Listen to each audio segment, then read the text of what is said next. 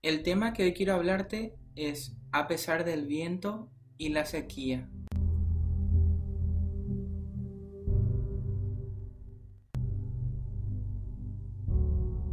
Últimamente estamos teniendo bastante calor en toda Sudamérica, especialmente en Paraguay. Hay focos de incendio en diferentes lugares. Todas estas cosas nos hacen pensar a veces que el Día del Señor está más cerca no sabemos el día y la hora, pero todos estos eventos nos recuerdan de que la venida del Señor está cerca. Y este podcast está siendo hecho desde el Chaco paraguayo. ¿Sabías que el Chaco en realidad, el Gran Chaco, eh, implica gran parte de lo que es también Argentina, Bolivia, parte de lo que es también Brasil y se extiende en una región bastante amplia, pero una de las características que tiene eh, esta región específica donde estamos es que es prácticamente a veces, vamos a decirle que es semiárido o prácticamente árido. Realmente estamos en tiempos donde uno siente el calor mucho más que antes y los ciclos de sequía se ven bastante fuertes aquí en la región.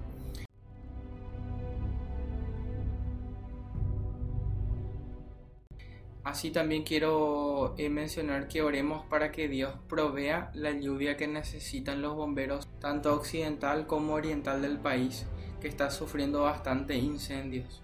Así que oremos por eso. Pero me parecía interesante en estos días porque yo me dedico a la fotografía. Entonces yo fui a ver una plantación de girasoles en Filadelfia. Pero me llevé la grata sorpresa de que lugar era un lugar totalmente desértico.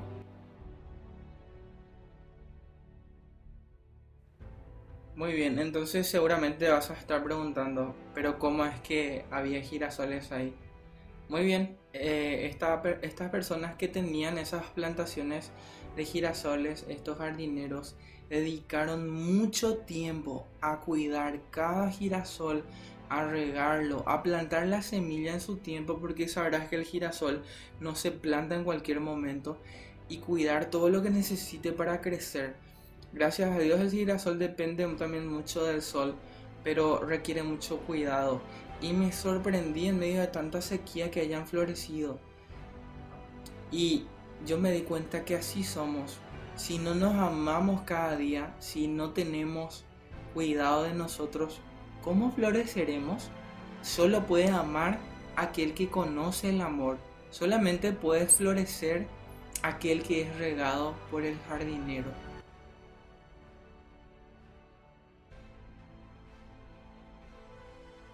Cuando yo saqué fotos, me di cuenta de que el viento, aquí en el Chaco, el viento norte trae un polvo bastante fuerte, molestaba a estas flores.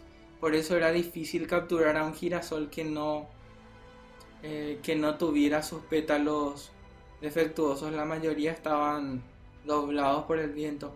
Pero así como el viento molestaba mucho las flores con el viento norte en contra, con el calor, la falta de agua, estos girasoles florecieron. ¿Por qué? Porque había tajamares cerca y los jardineros vieron la forma de regarlos. Nosotros Solo nos amaremos como debemos amarnos cuando amemos a Dios.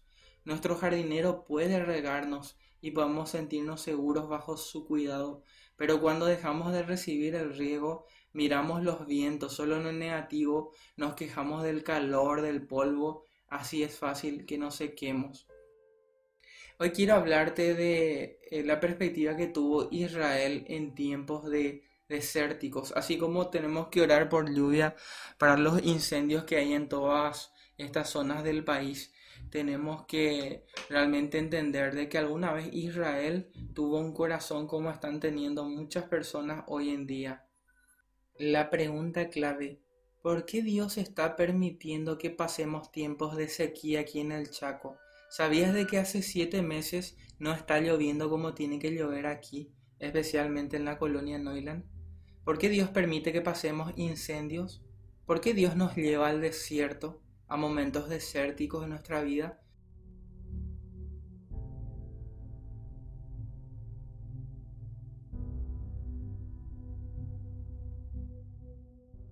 Deuteronomio 8, capítulo 2 dice, recuerda que durante cuarenta años el Señor tu Dios te llevó por todo el camino del desierto y te humilló y te puso a prueba para conocer lo que había en tu corazón y ver si cumplirías o no sus mandamientos. Yo entiendo de que cada situación que estamos pasando es para poner a prueba qué es lo que hay en nuestro corazón. Entro en Twitter y veo plagueos, veo excusas de las personas. Siempre los otros son culpables, nunca tengo la culpa de nada a veces esa queja sale del corazón del hombre, porque ahí se revela lo que hay dentro del hombre. Esos malos pensamientos, esas burlas, esas quejas salen del corazón del hombre, porque los desiertos son para probarnos. Pero cómo anhelamos nosotros las lluvias, ¿verdad? Y nadie cuestiona eso. Pero dice algo importante, dice, te humilló y te hizo pasar por hambre, pero luego te alimentó con maná comida que ni tus antepasados habían conocido. Es decir, aún en el desierto Dios ha proveído. Paraguay ha sido bendecido de muchas maneras. Paraguay es un país que no está de alguna forma afectado por lo que son los tsunamis, los terremotos, pero Paraguay se ha olvidado de Dios.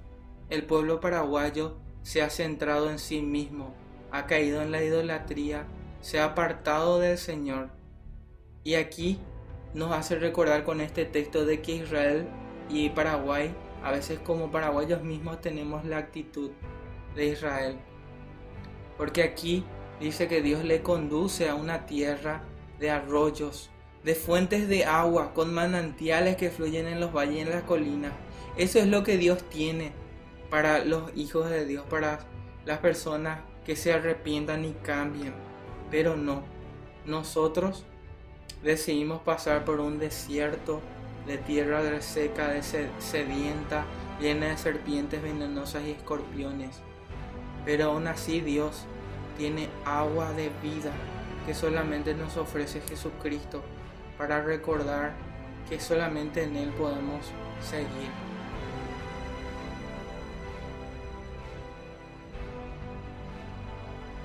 El día de hoy yo aliento a cada persona a cada oyente que está escuchando este podcast que Egipto quedó atrás.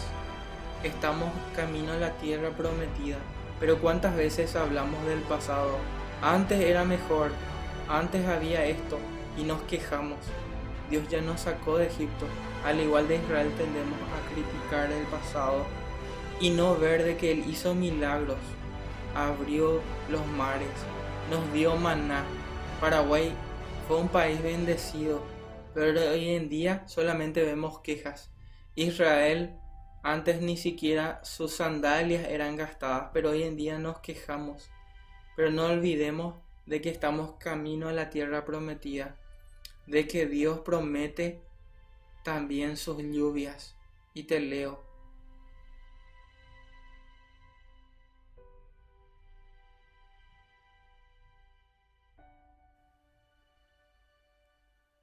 Deuteronomio 11:11 promete esto, y presten atención a lo que dice este texto. Si obedeces cuidadosamente los mandatos que te entrego, Paraguay, si amas al Señor tu Dios y le servís con todo tu corazón y con toda tu alma, Él mandará las lluvias propias de cada estación, las tempranas y las tardías. ¿Saben qué está pasando, queridos amigos? Es que amamos las lluvias, pero no amamos a quien da las lluvias. Amamos el ser regado, amamos el agua, amamos el bienestar, pero no amamos al jardinero. Ese girasol no se da cuenta de que el jardinero es quien le sustenta, quien lo provee, quien preparó las aguas para que ella pueda crecer como planta. Dios es quien te da la vida. No te olvides de que Dios quiere que le busques, que le ames. En el versículo 16 nos enseña esto. Pero ten cuidado, no dejes que tu corazón sea engañado una vez que venga la lluvia, y entonces te alejes del Señor y sirvas y rindas culto a otros dioses. Si haces eso, el enojo del Señor arderá contra ti. Entonces cerrará el cielo y detendrá la lluvia, y la tierra dejará de producir sus cosechas. Solamente hay crecimiento como persona, solamente puedes llenarte cuando entiendes de que tu fuente de vida, tu jardinero es Cristo. Rendite a Él. Dios es quien da las lluvias. Dios nos va a proveer y nos protege. Si te ha gustado este mensaje, te animo a compartirlo en tu Facebook, en Instagram.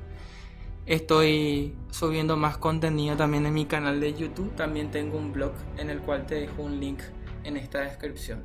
Que tengas un bendecido día.